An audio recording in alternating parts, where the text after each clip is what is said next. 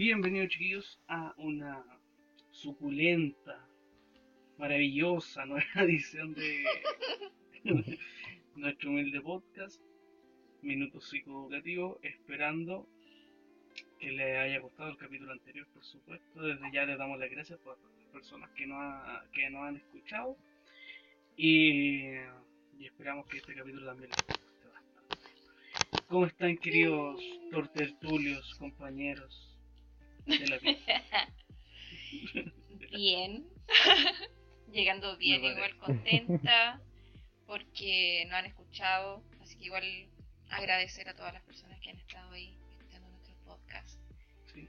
Y eso. No sé cómo llega Fernandito. Con vida. ya. No. No, no, Ah, Súper positivo. No, andamos bien, andamos a full. Hoy en día con todo. Con todo. Con todo, si no, ¿para qué? No sé. Claro. No, ando alegre, ando alegre porque, porque nos escucharon eh, mucha gente. Sí. O sea, no ya ni tanta, pero igual es como mucha gente para mí porque igual es un número de dos cifras. Es más, es más la Claro, gente que, me- sí, que- que me escucharon toda mi vida. Oh, Sí, claro. Oye, Javier, ¿estás bien? Quería hablar de eso. no. Estoy bien, amigo. Es un tema superado. Sí. Bueno, ¿qué nos convoca hoy día? Yo creo que nos convoca un tema eh, que lamentablemente es normal en nuestra vida, en nuestra sociedad, Sí. que es el, el abuso y la violencia, ya sea interfamiliar y también en la pareja en el pololeo, porque vemos muchos casos obviamente de, de peleas que suelen ser como muy fuertes en, en las parejas en el pololeo. Y queremos como hablarle un poquitito de eso. Eh, ¿Cuál es el procedimiento también jurídico que lleva como cuando uno hace una denuncia, ya sea por negligencia hacia un niño, por violencia, por diferentes diferentes ámbitos. Entonces, yo creo que tenemos que hablar primero de, de quizás como el origen de todo, de ciertas conductas, y el origen siempre va a estar en nuestro apego, que es un tema que no habíamos hablado. Exactamente el Se nos apego. pasó. Sí. Sí. Tenemos que definir qué es el apego, chiquillos, qué es el apego. Sé por qué el apego. Ah, ¿verdad? Que- Excelente pregunta. Mira, Clara, oye, excelente pregunta para preguntar en clase. ¿Qué es el apego? Eh, ¿Qué es el apego, Fernando? sí, oye, importante pregunta. O sea, el apego es una forma que tenemos de gestionar nuestras emociones y relaciones eh, interactuando con una figura significativa. Claramente. Mira, no sé Ya, qué, tan, ya, pero qué tan- qué tan correcta puede ser tu aceleración, pero el apego, es que no pregunté en clase. eso, eso, no, yo falté a esa clase. Sí, justo esa no. clase no estuve. No, Es que el ahí apego, me chiquillo, el apego es eh, los vínculos que nosotros generamos con nuestra figura significativa. Ojo que las figuras significativas no siempre son nuestros padres. Puede ser cualquier persona, con la- o sea, el género con la que uno se crió o pase más tiempo. Ajá. Eh, por lo general uno establece como ese, ese tipo de vínculo eh, cuando es constante en el tiempo. O sea, Claro. tiene que ser así, tiene que ser duradera. Y lo más importante es que la calidad de apego que tengamos nosotros cuando recibamos de niños eh, es lo que nos va a influir en el futuro, o sea, cuando nosotros cre- crezcamos y eso nos va a definir nuestro comportamiento. Por eso Sí, es muy importante el apego. Claramente. Y dentro de estas de estas cosas, la verdad es que es una teoría propuesta por, por varios psicólogos, propuesta por reafirmada a través como del tiempo, ¿cierto? Ujú, Y Sí. podemos como hablar quizás como del apego más fácil, o el más sencillo de todos, el apego seguro. El apego Ujú. seguro se da cuando, como decía la Cami, estas relaciones con nuestras figuras significativas son de buena calidad, nuestra figura significativa supo responder cuando nosotros necesitábamos algún tipo de ayuda o eh, incluso cuando no la necesitaba como que se dio como el espacio. Entonces eh, nosotros vamos a generar como un vínculo de mucha más confianza y vamos a ver que por a veces motivo vamos a poder contar con esta persona. Y además en el tiempo se nos va a poder hacer más, más fácil quizás poder hacer relaciones de este tipo, de, de apego seguro con otras personas. Sí, Claro. exacto. Después, ¿qué se seguiría? Vendría El el apego- ambivalente. Sí, el apego ambivalente. Que, eh, que en este apego el niño no confía de sus cuidadores y crece con una sensación de incertidumbre e inseguridad. En donde está entre sí, en no, entre si quiero a mis padres o a mi, a mi figura significativa, en que no, les tengo miedo. Por eso ambivalente, ansioso, el niño no, no sabe realmente cómo, cómo, cómo expresarlo, siente una angustia. Mm. Después vendría cuál? El apego evitativo, eh, o sea, evitativo, perdón, es cuando eh, los cuidadores o la figura significativa del niño no le proporcionan la suficiente seguridad. Entonces, esto hace que el niño cree una auto, una autosuficiencia o mucha dependencia, una dependencia, o sea, independencia excesiva. Mm. Y eso hace que igual ellos mismos se vayan distanciando de ellos. Eh, no, no suelen tener mucho contacto con su, con su figura significativa, más bien evitan el contacto. Claro. Y por lo general una conducta que se da es que cuando ellos se separan de su cuidador, no, no lloran. Mm. Ah. Es que se, se, se, se me vinieron recuerdos a la cabeza. El primer día de clase. No, mentira. Yo, yo sí recuerdo que, que me costó, pero volví como a la normalidad rapidito. ¿no? ¿Te costó llorar? No, sí, obviamente lloré, pero después dije, ah, pero sí, están ahí mis, mis, mis papás. Oye, yo te vi llorar el primer día de en el CFP. Fue fuerte. Ahí. Oh, verdad. No, ¿En serio? Pues si todos lloramos cuando. Ah. No, pero no fue el primer día, fue en psicología del desarrollo. Ay, ¿de verdad pasó? ¿En serio lloramos? Sí, pues, o sea, no todos, pero hubo una, una parte donde conté como algo que, Oh, hermano, yo le que decía me en broma. cuesta, no, que, que me costaba mucho y, y, y, y lloré un poco. Yo le decía como en la inducción así. No, Javier, todos lloramos, tranquilo. Y de verdad pasó. Pues sí. Pero amigos, si en la inducción no estábamos nosotros, ¿qué inducción ¿Qué inducción? ¿Qué inducción? Sí, para nosotros no hubo inducción. Ah, Nosotros, nosotros fuimos como alumnos aparte. Sí. Sí. Ya. Yo creo que Continuando. continuando, eh, después está el último de estos tipos de apego inseguro, que es quizás como el más problemático o el que podría generar más problemas a futuro que el apego desorganizado. En el apego desorganizado es como una mezcla de los dos anteriores, del ambivalente y del inseguro. Mm. ¿ya? Donde vamos, principalmente se va a producir un apego desorganizado cuando hay una conducta negligente de parte de los progenitores. O sea, los, los progenitores no supieron eh, satisfacer las necesidades del niño. Y además vamos a ver conducta obviamente de violencia por parte de los padres hacia el menor. Entonces va a haber un, un miedo irracional, bueno, no irracional, con justa razón, hacia los padres, hacia las figuras significativas. Todo lo que no se debe ahí- al niño, en verdad. Se le hace ahí. Claro, todo lo que no debería hacerse a un niño, en este caso se, se, se está haciendo. Y además vemos después conductas que son como súper claras que nos pueden dar señales a que este niño tuvo un tipo de apego desorganizado, que principalmente la, la mala gestión de sus emociones, eh, tiene, son muy inseguros de ellos mismos y son muy impulsivos. O sea, no sé, pues si están enojados van a actuar bajo esa, esa lógica de, de enojo. Eso como Sí. principalmente con, con los apegos. Y lo hablamos como súper eh, superficial, la verdad. Porque, Sí. A lo Picasso. Pasamos más que nada- encimita. Sí, más que nada. A lo Picasso, que sí, a lo Picasso. Anda un Picasso. Sí, unas Eh. pa, pa, pa.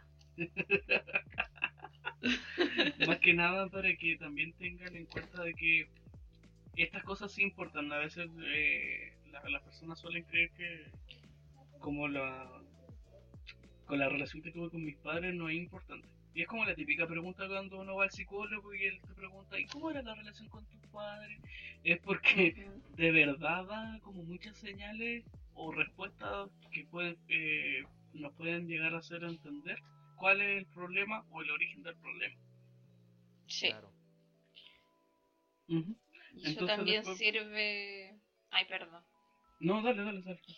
No, que eso también sirve igual como para las personas que, no sé, eh, mamás que están esperando bebés, que están embarazadas, eh, o que tienen un, un bebé chiquitito, la importancia del apego que es, es muy importante, es muy importante. Muy, La importancia es importante. es informar. la importancia es importante. Sí, la idea es que como que Sí. tengan en conocimiento estas cosas para que De conocerse. eviten. Sí, Hay que conocerse. claro. Sí, sí, al final hay que conocerlo. Como quedó en claro en el capítulo pasado, es muy importante el conocerse, Claro. Sí, conocimiento. el conocimiento personal. Wow. Qué profundo. Hay- hay- hay que- Sí. Pero Javier. No, si uno hay que Wow. conocer. Pero hay que guau. ¿cierto? Muy guau. Oye, y esto del apego, ¿en qué, en qué podría suceder con los niños cuando hay ya un, un- un maltrato o una violencia conyugal adentro de la familia? Claro, es que vamos a ver que sí, yo creo, quizás también en mi ignorancia, eh, el apego quizás te conduce a después ser un tipo de persona violenta y obviamente se va a traducir cuando en tu vida adulta. Eh, no vamos a ver los efectos de inmediato, o sea, no vamos a ver que si yo un niño de dos años al año siguiente que, que sea violento, se va a ver en el tiempo. Claro. Y esto mismo nos lleva como a lo siguiente, pues, la- que es la violencia intrafamiliar, o, o la violencia conyugal, como lo quieran llamar, que tiene Sí. Cuatro principales etapas, ¿cierto? Sí, sí, sí. Ajá. Ajá. Ajá. Ajá. Yeah. Ajá. Ajá. Sí. Buena acá. El rap de la cama. El rap de la Cami. Ajá. Ajá. en la violencia conyugal, por favor, céntrense. En la violencia conyugal, primero está el conflicto conyugal, que son como estas primeras discusiones o quizás como amenazas de que no, que nos vamos. Claro, claro, claro. es como- Eso, es, esa, esas Sí. cosas son como la, la primera etapa de, de- de este conflicto. Y quizás aquí eh, vamos a ver que el niño no tiene como mucha participación, pero igual como que está de espectador más que nada. Ve como sus Eh, padres claro. pelean. Sí, es un espectador y está mirando todo. Sí, está Sí. mirando de cómo se están relacionando. Y esa, ese, como el hecho de ser espectador, lo va a llevar después a tener quizás como, no quizás, va a tener un rol mucho más presente dentro del conflicto, que va a ser mucho, mu- mucho, Mucho, muy más fuerte. Mucho, muy más, más fuerte.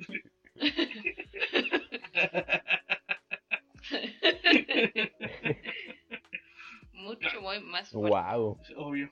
Entonces, eh, la, lo que va a provocar en este niño, esta etapa principalmente es la ansiedad y se va a tornar mucho más irritable.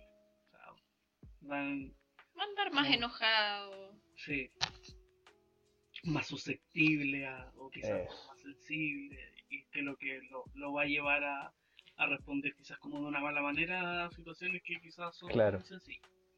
Y la etapa 2, ¿cuál sería? Eh, la etapa 2 sería la. La de la misma, inclinación. de los hijos. Sí. Sí. Ah, Aplausos ahora. Taratán. La inclinación Sí, sí. de los hijos es cuando expresan una alianza preferencial por aquel proge- eh, progenitor o por aquel padre o madre que se presume más débil Ujú. y víctima del compañero, ¿cachai? Es cuando ya, eh, ya, mira, lo que siempre pasa, eh, el papá discute con la mamá y, no sé, en un arrebato este como que le grita, lo insulta, entonces el niño que va a defender va, va a estar siempre como de, de parte de- del que vea más débil, que en este caso sería la mamá porque está más indefensa, no responde al padre. Y bueno, así surgen coaliciones, Claro. donde el niño va está entre esa quiebre en- de alianza en que, ya, que si tú apoyas a la mamá, tú no vas a tener esto. Y la mamá le dice, ya, que si tú apo- apoyas al papá, yo no te voy a llevar a, no sé, por ejemplo, a Fantasylandia. Un ejemplo. Que siempre me gustó ir a Fantasylandia. Nunca me pero- Ya, Oh. Nunca me subí a una montaña rusa. Qué. Oh.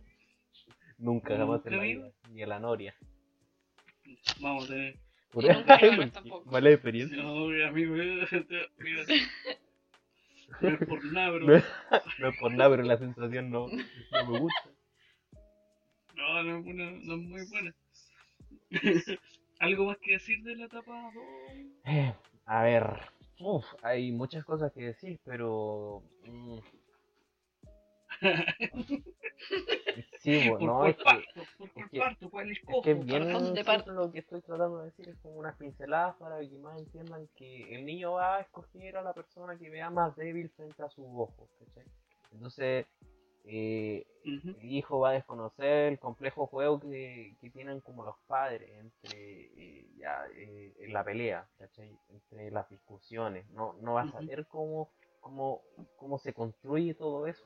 Entonces, obviamente va a terminar eh, en, en que el padre o madre que sea víctima va a terminar buscando un apoyo y consuelo y alivio en el niño. En donde, no sé, no sé qué más agregar.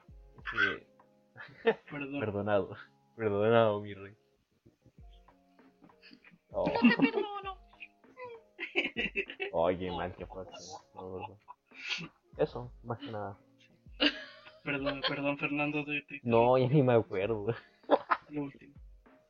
Puta, No, que el niño, que, que la figura que sea como víctima de parte de la relación va a terminar, eh, o sea, va, va a ser o va a buscar en el niño un apoyo, un consuelo y un alivio, en donde se pueda- se pueda sentir más seguro Ah, o más seguro. ujú. Mm, ya. Después Mm. sigue. Mm. ¿Qué, qué, qué La sigue? tercera etapa, la coalición activa del hijo. Que, bueno, como decía Fernando, el niño eh, pasa a tomar partido por alguna de las dos partes. Ujú. Entonces acá el niño ya empieza a tomar cierto ¿A tomar qué? distanciamiento y más hostilidad frente Ah. distanciamiento. No una jada. Ya, pues, por favor. Centrémonos. Por favor. Perdón, perdón por interrumpir. Ya, gracias. Eh, bueno, el niño aquí presenta más hostilidad, o sea, eh, por ejemplo, ya eh, en el caso de, de, de que él ve que sus papás pelean y él toma partido por uno, allá como que defienda al otro ya. Netamente como que ya se va metiendo Mm, entre medio. mm, Eh, y lo que también pasa es que aquí se vuelve a repetir el tema de que el niño en su entorno eh, se comporta ya de, de una manera diferente, anda más distraído, anda más irritable y mm. anda con mayor ansiedad. Eh, lo que puede pasar es que en este, cuando se da este mecanismo, eh, por lo general los niños lo toman, o sea, eso les queda como tan, tan guardado, tan adentro, que eso después les puede provocar algún tipo de resentimiento y lo pueden expresar después con agresividad con otras personas. Puede ser con su entorno. Ah, sea, llevan quizás como este conflicto, obviamente. Claro, familiar, toman, lo toman la conducta. Ah, Ah, o sea que claramente Claro. como Lo lleva a su espacio donde se, se comparte con sus padres, obviamente. Puede pegarle así como algún... Claramente, Claramente. le puede pegar a un niño porque lo vio en la casa. Llevan esas acciones a otra, a otra parte. Claro, va a pensar de que Claro. esa es la manera de poder Sí. Ah, no me querís prestar el lápiz. Que exactamente. No. Eso, eso, tengan ojo con esos chiquillos. no me quería prestar la goma, pa, su sillazo. Cuchillazo, Sí. amigo. Cuchillas. Cuyo una puñalada. O sea, bueno, igual depende del colegio donde Sí. esté el niño, porque hay. A24. Ah, ya. Es con número y letra, ya sabemos a dónde están las cuchillas. Oh, pero a mí no, no, no sea así porque depende, depende Te voy a poner un pito. Te va a poner Claro. un pito en todo tu audio, si no te vas a escuchar. Todo, todo el capítulo de. Sí. Sí. Muteado. Si tú vas a escuchar un pi, esa es la, la Sí. Ya, la instrumentalización del hijo. Esa es la última etapa que vemos del conflicto de, de violencia. Y Sí. principalmente, aquí vamos a ver cómo, cómo este niño ya empieza, definitivamente toma un rol activo dentro como de, de, de maltratador. O sea, si antes veíamos que recién estaba como entrando, como a- se, defen- se metía como a defender un poco, ahora va a ser mucho más fuerte, va a generar violencia entre los papás. Los papás también se van a ver definitivamente superados por, por quizás como por las reacciones de este niño y van a seguir los conflictos, que es lo peor de todo. O sea, van a seguir en el sentido de que no, mira, este niño está así, Claro. lo malcriado. Y, y no, es que, es que el niño es violento porque Sí. Se es culpan unos a los otros. Controla tu Claro, cabro chico, que anda sacando tierra y se la anda comiendo. Sí. ¿Nunca comieron tierra? No, te ya estoy. no, yo, yo hacía pa- Eh, yo, yo hice pastelitos yo sí. tierra, que, pero bueno, no- hacer comida. Yo sí comí tierra cuando chica y, y sí, Sí, yo también. hacía Pero, pastel. ya, pero viene el caso, el caso de, era por dar un ejemplo, ¿no? Sí, Claro, un es ejemplo que siempre pasa en la vida cotidiana, todos comen tierra. No, Pero Javier, ¿cómo no comiste Oye, ya vos? Javier, ¿qué te pasa? Ay, ahora es como su, súper normal. No puede ser Javier segundo, primero la pizza con piña y ahora Voy- la tierra. ¿Qué onda? Claro. Mira, Sí, po. habíamos tenemos esta conversación, pues no son personas acá presentes, comimos pizza con piña y tierra. Yo, yo he comido pizza Ah. con piña y no Ya, pero dejemos ese tema de lado. No, Sí, Vamos a una discusión más larga. sí, no. Vi- vi- violencia conyugal. Pero mira, Javier, mira tu cabro que no. Sí. Claro. Yo soy el espectador. Pero Javier, mira la Sí, Cami la que Cami después va a con tomar un ¿cómo no rey. la controláis? Bueno, así sería un ejemplo de. Bueno, Claro. te cancha. Eso sería un ejemplo ¿Cómo, de. de la instrumentalización De la respuesta del hijo. Donde uno le echa la culpa al hijo. Sí. Y obviamente los, los efectos del niño en la furia, la agresividad, hostilidad. Y no solo dentro Mm. de su grupo familiar. O sea, si ya vimos que en la etapa anterior como que habían ciertos afectos que los sacaba dentro de su familia, o sea, lo, lo realizaba fuera de su familia, ahora lo vamos a ver mucho más seguido, con mucho más Claro. Y Se potencia. como mucho más fuerte. ¿cachai? Se potencia. Y quizá también esto, el tema de la violencia, nos lleva a otra cosa, que, que quizá es un tema también como más delicado, que es el tema del machismo. Sí. ¿cierto? Y donde incluso hay un estudio, que estoy seguro que ustedes lo conocen, que es el- la rueda del poder y control. Que está, Sí. lo, lo hizo este estudio un, un tipo que se llama... Tiene nombre, apellido, Ruth y dónde vive. Una persona. Pueden ir a buscarlo y sacarle la cresta. Eh, Pueden ir a buscarlo y, y pegarlo, por favor. Andar Claro. creando tonteras que va a justificar la violencia. No. No, yo creo, eh, no sé si chiquillos se acuerdan como de lo que planteaba como la teoría. El silencio torca, dicen. Cri, cri, Cri, cri, cri, cri, cri, Silencio otorga. Ya, cri, en el fondo, la teoría como que buscaba como explicar del por qué el hombre era violento. Y decía que la violencia no era por un simple hecho de que el hombre naturalmente sea violento, sino que responde a una necesidad que quizás todos tenemos eh, de, de un nivel u otro, que es como tener el poder, tener el control de algo. Entonces aquí proponía este tipo que es un comportamiento obviamente de que el hombre también desde una mirada machista, como muchos hemos sido criados de esta manera, eh, busca como tener el control porque entiende, bajo su, su mentalidad, entiende que la mujer eh, es inferior a él. Entonces lo que tiene que hacer es ser controlada. Y ocupa la violencia para poder hacer esto. Violencia física, eh, violencia verbal, violencia sexual. Son, los tipos de violencia que es más común que, que se ocupen para poder efectuar este tipo de, de, de control. Ya, ahí está obviamente la intimidación, el, el abuso emocional, así como decir, no, que tú eres, Que eres tonto, tóxica, que no me no eres capaz de hacer nada bien. Sí, eso, po. eso corresponde Humillarla.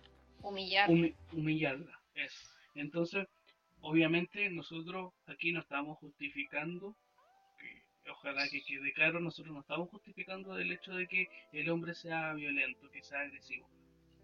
Que la violencia bajo ningún eh, contexto es Sí, buena pues, ni no se va a justificar ni nunca. ayuda. Acá lo que Ah, estamos haciendo Ni es se va a nada. eso. Como, como poder, Mm. como poder tener Mm. ojo. Pero sí Claro. Claro, pero sí podemos eso y entender el por qué es la violencia. Así como nosotros podemos entender el por qué una persona violó a alguien, pero no, no por eso la vamos a justificar, por supuesto. Pero podemos entender el por qué lo hizo. Lo mismo en este caso. Podemos entender por qué un tipo X eh, O sea, tiene- tiene- tenemos que ir más allá de la exacto, situación, sí. de lo que pasó. O sea, si ocurre una violencia conyugal, nosotros tenemos que ir eh, más allá del por qué pasó. O sea, ya este tipo eh, está generando las mismas conductas que tuvo cuando era eh, chico, en su familia, porque tal vez vivió lo mismo, vio lo mismo, entonces está Ujú. repitiendo las mismas conductas. Y esto obviamente se genera como un círculo vicioso, en donde si uno no se da cuenta y, y genera este cambio para poder cortar ese círculo, va a seguir.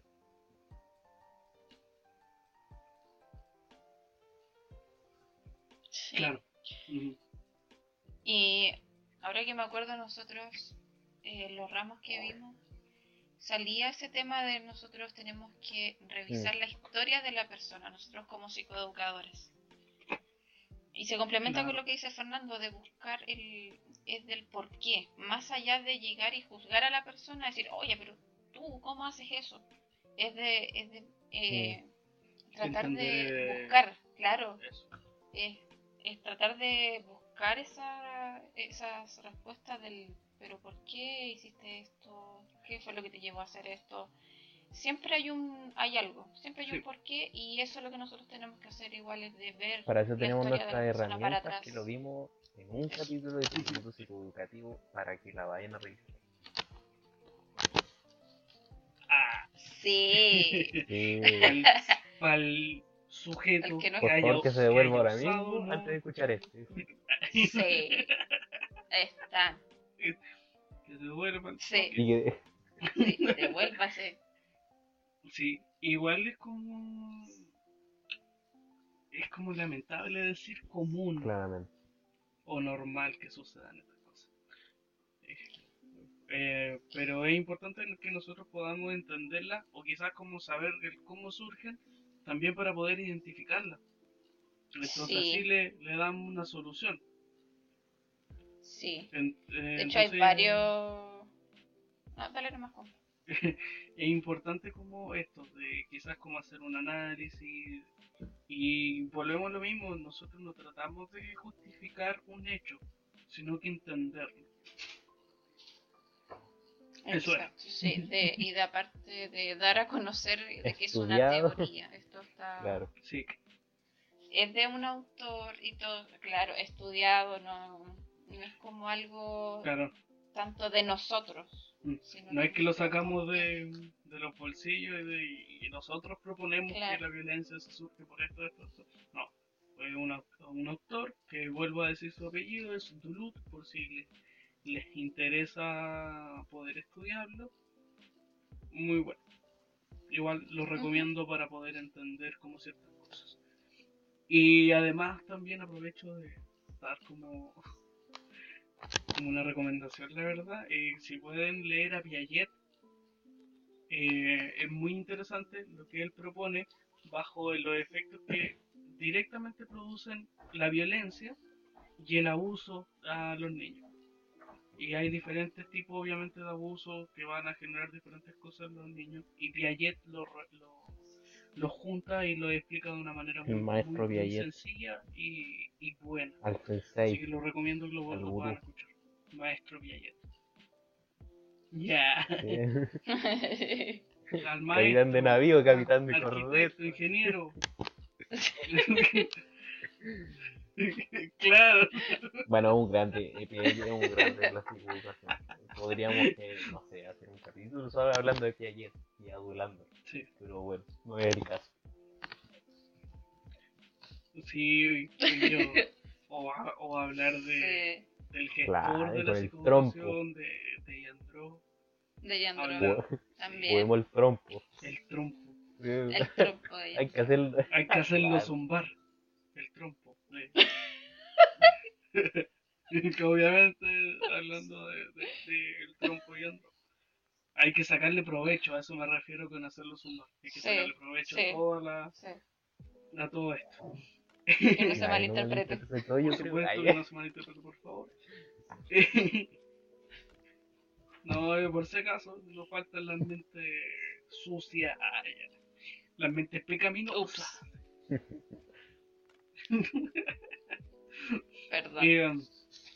No sé, chiquillos, ¿qué ustedes, qué ustedes, ustedes qué opinan de la violencia y quizás como de este tema, quizás como del machismo, lo Mm. podríamos hablar cortito. Sí, claramente, No no sé yo me, me he cuestionado muchas veces sobre el machismo en el que yo he crecido y he, y he vivido porque está como, es como una costra que no se puede sacar o que es difícil de sacar en esta sociedad, pero ahora como que ya va cambiando la mentalidad, pero aún siguen estos, estos rastros que, que- que son bien evidentes, porque, bueno, para mí, eh, yo lo viví de una manera no tan, tan fuerte, como sería como la violencia, pero sí lo he visto con, con algunos compañeros, no ustedes, no ustedes, pero sí con algunos compañeros de... de sí. Eh, ¿De qué estaban hablando? no? Usted me está ¿Qué está tratando de a mí. No porque lo viví en el liceo, donde, bueno, los compañeros eran más, no sé, yo encuentro que tenían como una mentalidad más salvaje, como eran monos, eran como muy, no sé.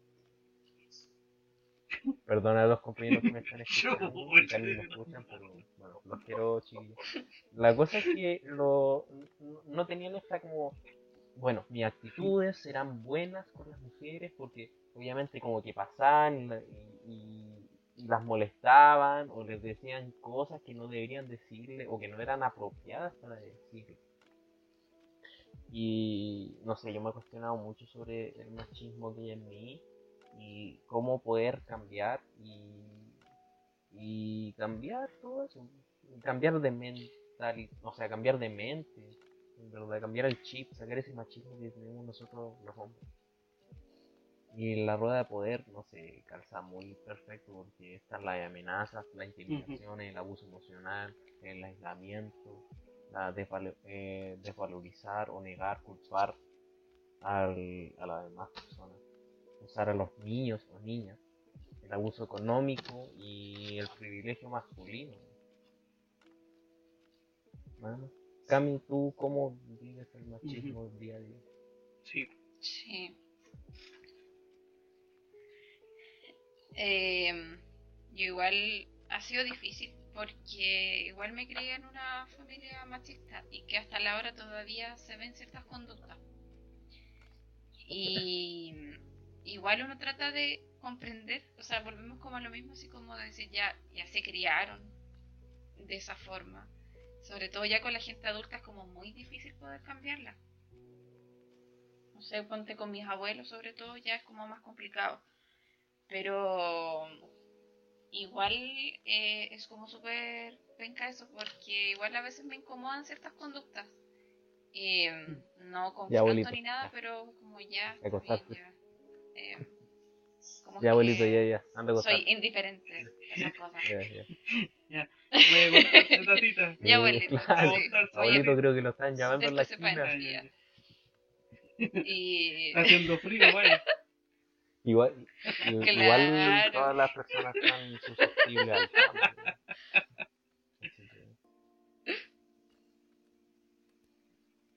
Claro. sí, no claro, sé eso, no sé igual eso va. sí. Pero como te decía, no sé, la gente adulta Sí, eso mismo, entender de es personas muy que cerrado. eso fueron criadas en una época diferente y Sí, con una, obviamente con una mentalidad completamente diferente. Yo creo que es como raro encontrarse con abuelos que sean así como, quizás como de mente más abierta, quizás porque en su, en su tiempo de niñez quizás se dieron cuenta de cosas que no estaban bien. Entonces por eso eso lo lleva ahora quizás como a darse cuenta de que tenía razón cuando era chico o era chica. Sí. Sí, pues eso es lo que Sí. yo veo, pero mm, es súper complicado el, el tema.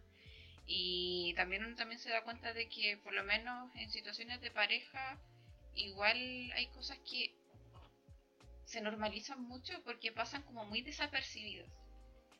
Y Sí. uno muchas veces no se da cuenta. Pero después Sí. cuando ya uno a, me- a medida que va pasando el tiempo y uno va conociendo a la persona, es como ahí uno se, se, se da también cuenta de que no, esto está mal. Está, Eh, está mal. Claro, he tenido la suerte de darme cuenta muchas veces de que esas conductas no están bien y me alejo, Muy pero bien. también hay personas que no son capaces de eso y también se comprende y obviamente yo creo que también hay que apoyar. Más allá del tema de esos comentarios que me Anda cargan así como decir, "Oye, denunciar. pero que eres tonta, ¿cómo aguantáis? Eso, yo, O sea, yo- ¿qué, yo qué creo que esa- comentario tan, tan, no sé, me da yo- rabia escuchar ese hay- tipo de hay- hay comentarios. hay comentarios que sobran.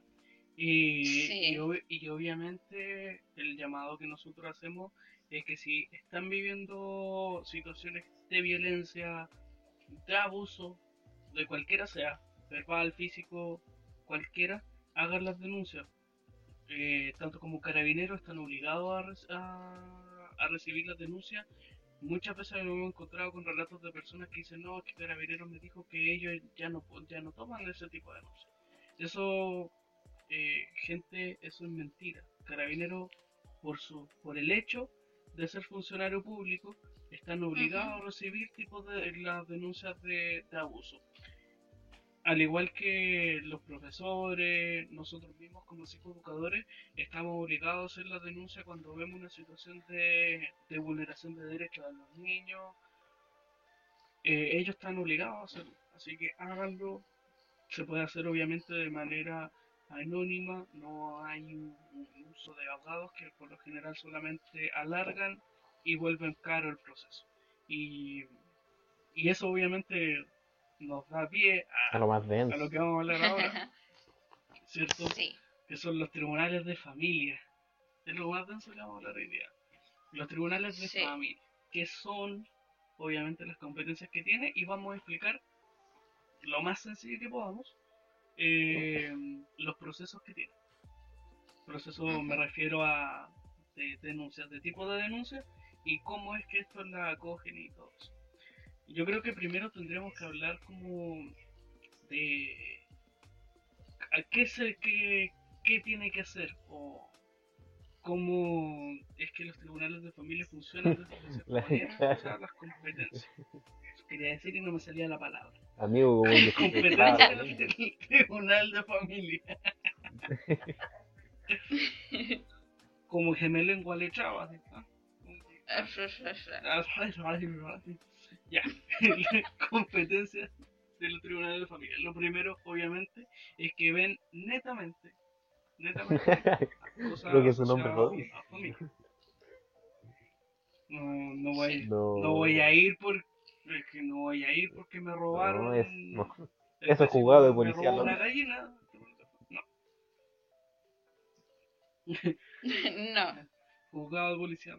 Entonces, y obviamente los, los juzgados tienen diferentes distritos donde funciona. O sea, quizás yo como persona de Temuco, bueno, padre de las casas, pero eh, me corresponde el Tribunal de Familia de, de Temuco, yo no puedo ir a Anda, hacer la denuncia al Tribunal de Familia de Pucón, por ejemplo.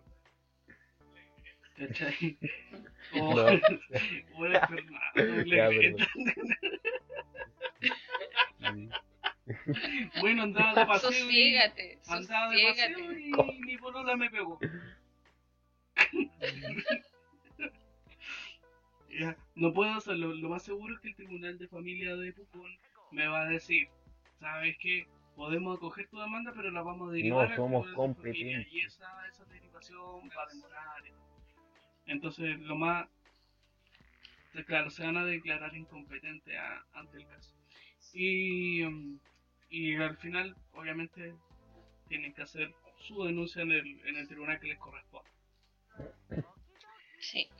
No, no sé qué más, obviamente esto, esto está puesto en el Artículo artículo, ocho. 8, si no me equivoco. De Sí, el artículo Artic- 8. Sí, artículo 8 del Tribunal de Familias, para que la gente tenga como una idea. Igual- quiere leer después. Igual, Artículo las competencias que tienen los Ujú. tribunales de familia también Después son las com- relativas compañeros. al cuidado personal o los derechos del cuidado personal de los niños y niñas y adolescentes. Estos son los que constituyen ya en una familia, en donde velan por la eh, seguridad del niño, por... Eh, hoy se me fue la palabra. eh, eh, esta era, esta palabra es muy importante porque es la... Mm, Hoy la tengo en la punta de la lengua. El interés superior del niño. Del niño. Eso es El- muy el importante. interés porque en superior del niño. los tribunales El interés de superior del familia, niño. al fin y al cabo, que el, el niño tenga el interés eh, que se que, que esté que se constituya la familia o sea el niño no lo pueden mandar a una familia en donde eh, no tenga familiares cercanos onda sería tío tía madre padre abuelo abuela parientes cercanos o sea tú no lo vas a enviar a un por, por decirte así un ejemplo un niño mapuche con apellido mapuche tú no lo puedes mandar a una familia o no lo pueden derivar a una familia de cuidado. Claro, Krasnov, así. Alemana. Eh, Porque el niño, el niño tiene, en su interés superior del niño, tiene ese derecho a, Claro, a pertenecer a su, a la identidad, a su identidad. Eso era, derecho a su identidad. Ah, Claro. perdón, me fui. Derecho a la identidad. ya, pero es que ahí estoy mezclando dos cosas, pues, amigo. Por- Porque está, obviamente, el interés superior del niño y están los derechos humanos del niño. Y dentro de los derechos humanos del niño está el derecho a la identidad. El interés, el interés superior del niño responde a que toda persona adulta Mm. tiene que tener en consideración lo mejor para el niño. Más explicado, Eso, mejor. eso es. Nada más que decir. Eso es. Eso. ¿Compite o no hacer con competencia? Eh, bueno, que aquí también, ¿no? Eh, para algunas personas que están como en este tema de, de que por están separados, Ujú. matrimonio, eh, también en el Tribunal de Familia se puede ver el tema de la autorización para la salida de los niños Ujú. eh, o adolescentes que quieran salir del país, tienen que verlo ahí. Eh, y eso como a Es grandes que- es rasgos, que abarca hay muchas cosas, es como muy Abarca mucho el porque son muchas competencias las que puede. No, principalmente eso- el eso. juzgado o Sí. el- los tribunales de familia. Sí. Claro. Y mm, obviamente dentro de estas competencias eh, vamos como a los procedimientos que estas tienen.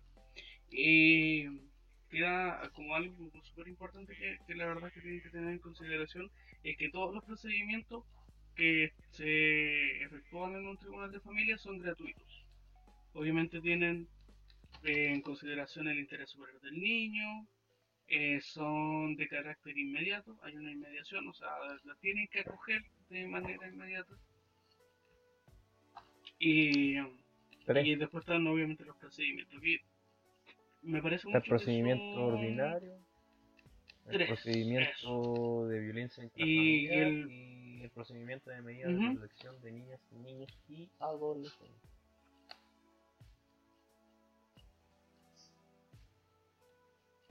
Ah, bueno, el procedimiento ordinario, vamos a ver que hay una mediación previa.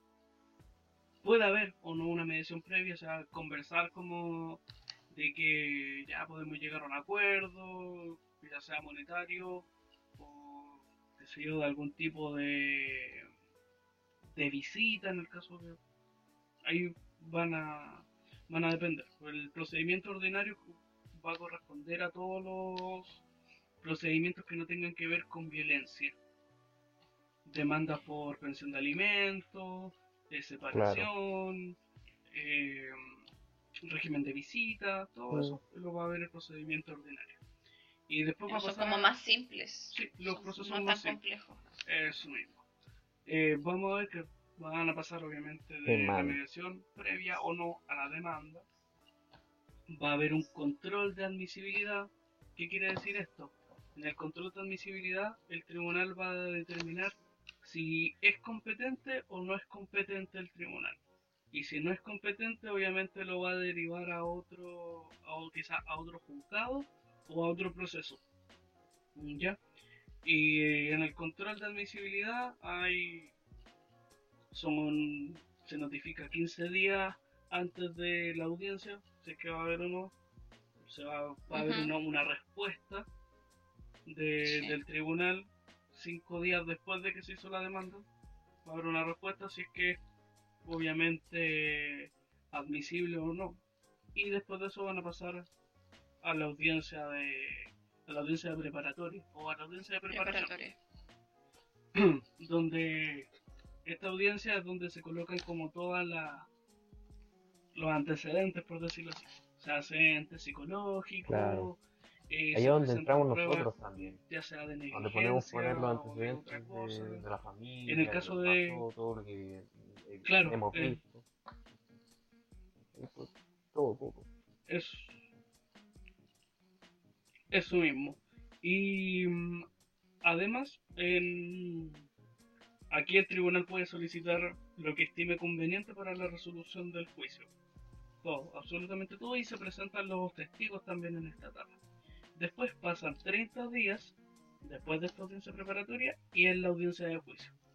Y en la audiencia de juicio simplemente se dicta o donde se recopiló toda esta información, el juez dicta su sentencia. Que en el fondo las sentencias en estos casos nunca van a ser como de castigo, o sea, para que la gente lo entienda. Eh, no, no es que yo te sentencia tal cosa como castigo, sino que es como una sentencia Claro. para acuerdo. Obviamente pensando en el interés superior del niño.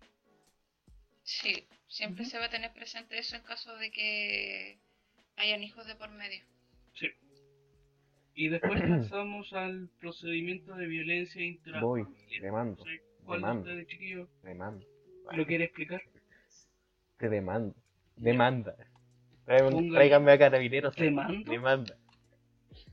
Aguanten la lobo. Te demanda. Ahora demándame. Eh, en el procedimiento de violencia intrafamiliar para los queridos oyentes, acá empieza por una demanda o denuncia. Esta pasa a ser un inicio a un proceso que dura eh, para la audiencia preparatoria, dura 10 días hábiles para que pase a la audiencia preparatoria.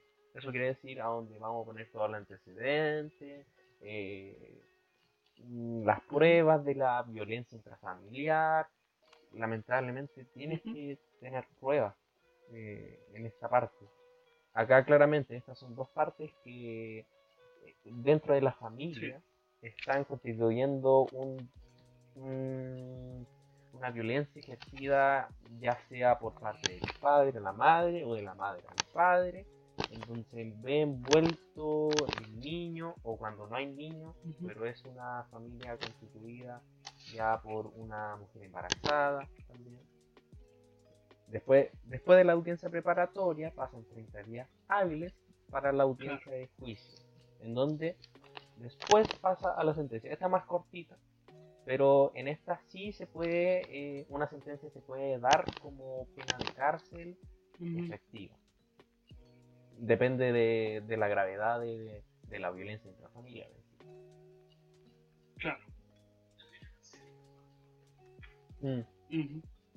Y también el procedimiento es más corto, si, si es que no se dieron cuenta, eh, antes tenían, no, habían otras cosas previas, habían 15 días de, de notificación, después 5 días más, acá son simplemente 10 días después de la, Claro. del inicio de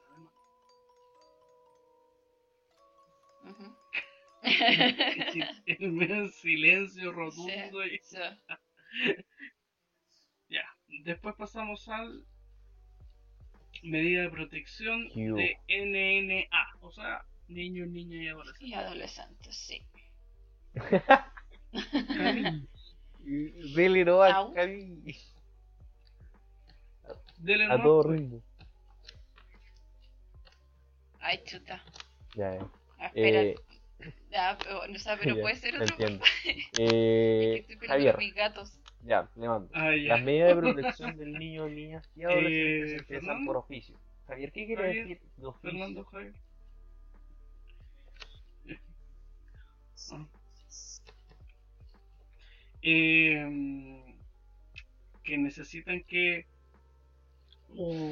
Ya acá estamos en una parte en que no nos acordamos, chiquillos. Lamentablemente somos humanos, nos podemos equivocar, nos podemos olvidar. Sé, en el siguiente capítulo se los vamos a recordar de oficio. Todo esto empieza con una medida cautelar, demanda o denuncia, en donde se inicia. Esto pasa después de cinco días hábiles. Esta es más cortita porque esto tiene que ver más con el interés superior del niño, con los derechos del niño, niña y adolescente, donde se tiene que ser más abreviado por la complejidad del asunto, porque ya eh, integrando a los niños, niñas y adolescentes es importante velar por su seguridad, ¿verdad? Ya, entonces esto pasa cinco días, cinco días hábiles siguientes. Sí. Sí, Llega la audiencia preparatoria. siempre. Aquí ponen de nuevo los antecedentes, las pruebas, lo que pasó, eh, se da todo, todo ese ambiente. 10 días hábiles después de la audiencia preparatoria viene la audiencia de juicio y la sentencia. Esta anteriormente también puede ser una sentencia efectiva de cárcel. Eh, dado la complejidad del asunto, ya sea eh, violencia, eh, abuso sexual, eh, una infinidad de cosas que, se puede pasar.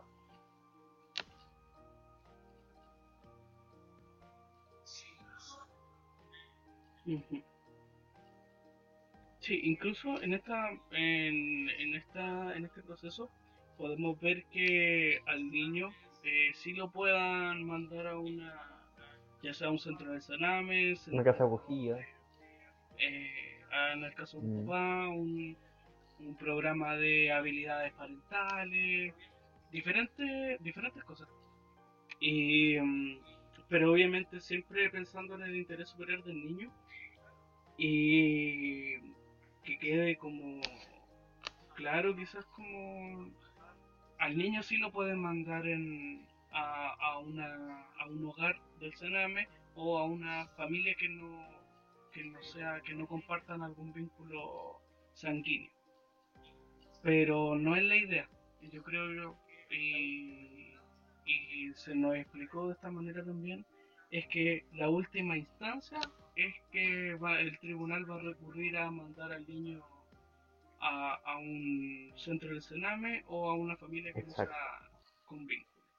Casa de acogida en esto, familia de acogida. Igual en esta parte es como bien fuerte porque eh, los juicios eh, igual son, no sé, a mí en lo personal me desgastaría, me desgastaría ver estas complejas situaciones, ya sea como abuso sexual, violencia con los niños cuando ya les pegan, violencia física, psicológica. A mí me desgastaría mucho, pero ojo chiquillos que también tenemos eh, tiempos de autoayuda para, para nosotros sobrellevar esas emociones. No las podemos llevar a cabo en, en, en pleno en plena intervención. No nos podemos poner a llorar ahí con, con nuestro sujeto de acompañamiento. Claro. Esa, buena. Sí. Me Ayer acordé de lo que Otra era caja. oficio. Me acordé de lo que era oficio. Eh, oficio es que el tribunal tiene como obviamente a un grupo de expertos que, que lo va a ir asesorando en todo este procedimiento. Entonces, obviamente el, la- el, el oficio es esto, eh, a, a lo que el tribunal puede como solicitar, obviamente como pruebas o cosas así. Eso es el oficio. de Nosotros Mismos podemos denunciar. Al fin. se Y es bien importante- olvidado eh, el tema. Igual es bien importante esto. Que me trae lo- malos lo tratamos de, recuerdos de este abordar de una manera más amigable para que puedan Ah. entender procedimientos. Porque si bien. si- Usted no sabe cuántas horas. Usted no sabe Usted cuántas no horas. sabe lo que sufrimos con esto. Fíjame, Oh, sí, sí, en todo para resumir. No, pero esto lo, lo hicimos para, para que sea más amigable con ustedes. Bien el procedimiento ordinario y el procedimiento de violencia intrafamiliar son más largos porque, bueno, yo no sé el porqué, pero sí el porqué de las medidas de protección del niño y niña adolescente, en donde se les vela por su seguridad, porque claramente es mucho más importante, bueno, para mí, desde mi punto de vista, que, que, que se vele la seguridad de los niños y niñas adolescentes. Por eso es como más corto este las medidas de protección. Claro. Claro, se hace más rápido.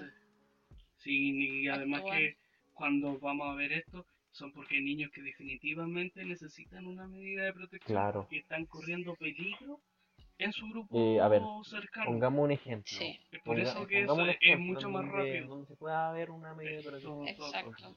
Ya, eh, el niño eh, dentro de la familia, llega un tío desconocido. La, la madre está separada con el padre, la madre lleva a su, a su novio actual a la casa, donde la, tiene una hija. En esto pasa en que la hija empieza a tener conductas medias extrañas, donde Ya. se siente más esquivo con el tío, con el tío nuevo que llega, con, es un agente externo a la familia.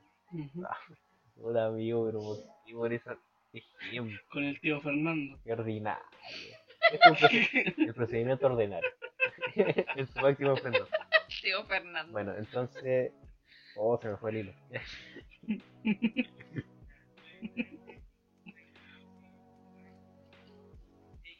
Ya, la idea es que, por ejemplo, si hay un niño X eh, está siendo víctima de abuso sexual o en la casa está consumiendo droga, están consumiendo alcohol, cualquiera de esos, negligencia o violencia, el, el tribunal va, obviamente, pensando en este interés superior del niño, pensando en que ese niño corra el riesgo de que ya sea que por el consumo de alcohol o por el consumo de drogas le peguen o hagan algo que su vida corra peligro o sea abusado sexualmente, entonces necesita una medida que lo proteja, que lo saque de ese entorno malo y esté Claro, en, y un, esto- en un estas- lugar, estas medidas no son- protegido. Eso es más Ese- Y estas medidas no son para siempre, digámoslo. Estas medidas son a mediano o a largo plazo en donde se vea, o sea, en donde vea el tribunal Mm. que las familias ya pueden ser competentes para la para, para tener la custodia del niño. Porque igual igual los tribunales envían a la Claro. familia o a los padres, en este caso, a como Claro, ahí- habilidades parentales y ahí se van controlando en cómo van, cómo está su Ujú. Sí. Sí, ahí por lo general son trimestrales los Sí. programas. Entonces van viendo, el tribunal pide cada tres meses un informe al, la entidad donde lo había mandado, puede ser también una entidad de psicoeducadores, entonces nos van a pedir un informe para que nosotros digamos si esta persona ha tenido este avance, este avance, o no es capaz de hacer esto, no reconoce que ha cometido algún abuso, entonces el tribunal lo que va a hacer es que definitivamente lo va a mandar al niño por más tiempo a ya sea un programa del Sename o. a colocación triste, es triste esta parte, pero es realidad. Hay muchos Sí. niños y Ujú. niños adolescentes Ujú. que están pasando estas situaciones ahora mismo en este instante. Sí. Sí. Sí. Yo creo que mucho más eh, repetitivo, Claro. común de lo que nosotros nos gustaría que fuera. Eh, y además ver quizás como la de todos estos niños es súper fuerte y, y triste como de que se supone, y esto también es una crítica al gobierno, en Claro. que el eslogan del gobierno era los niños primero. Sí, Entonces, sí me acuerdo de la campaña. entonces vemos que los niños primero ha sido solamente para ganarse los votos nomás. Y no han hecho, ¿qué, qué han hecho? Bueno. Ahora se cambió el Sename. Ya no va a existir el Sename, va a existir otra entidad. Claro. Esperemos que sea algo bueno, que no eh, haya sido esto, esto simple forma parte cambio de de las políticas la- la públicas que elección. tiene el gobierno de turno Sí. frente a la, las dificultades sociales que tiene que tiene hoy en día una sociedad en donde se le ve más más inquieta una sociedad en donde se Sí, está, Por está eso, convulsionando ponte. Ujú.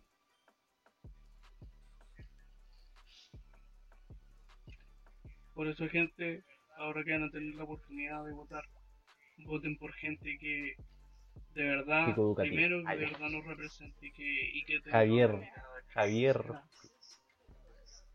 psicoeducativa. Claro. sí. Ni siquiera, y ni siquiera psicoeducativa, que sea, que sea una mirada social. Que entienda de que, no voten por ingenieros que los políticos un montón de tiempo lo hicieron mal. Está bueno de Entonces, ingenieros Que ya, que, que ya está bueno. está bueno de bueno de- del asunto. Pero eso yo creo que, que hablar de política yo No. creo que no dar. Lo- venimos a- venimos acá No, a hablar de compañero. hablar No. Sí, hablar de no. política no No, compañero. No, igual se puede mezclar, chiquillos. Igual se puede mezclar con las políticas Las públicas. que dos. Ah. Ah, Javier. No, no, sí, Hablar de política.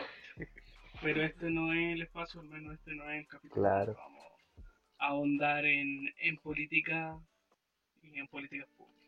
Sí. Eh, yo la verdad, compañero, que me quedo bastante conforme con, con, como con lo que hemos hablado. Hemos hablado La misma, una hora la misma. Sí. Reloj. Sí, tengo Eh, mismo. eh, nuevamente ha sido un agrado con ustedes, de verdad. Yo creo que me hace demasiado bien Siempre ustedes me suben el ánimo. Hablar de, de, de los temas que Sí. eh, y- incluso de incluso Y reírnos, la verdad, sí, la- es que, mira, y- y de En verdad, que- en aprender eso se tiene que reír. Sí, es verdad. no siempre va a ser ahí Sí. achacado, ahí, siempre estudiando en una pantalla. Sí. No. Chiquillo, Tan esto es un proceso en donde se tienen que todo, todo el día ahí con la cabeza Si quieren llorar, bueno, lloren. muy muy fo- Claro, hay que conocer. Hay, que Oiga, conocerse. La tarea de hoy día, Hay que pásenme la conocer- tarea. Hay que conocer su paz, hay que conocer su paz. Sí, conozcan su paz, chiquillos.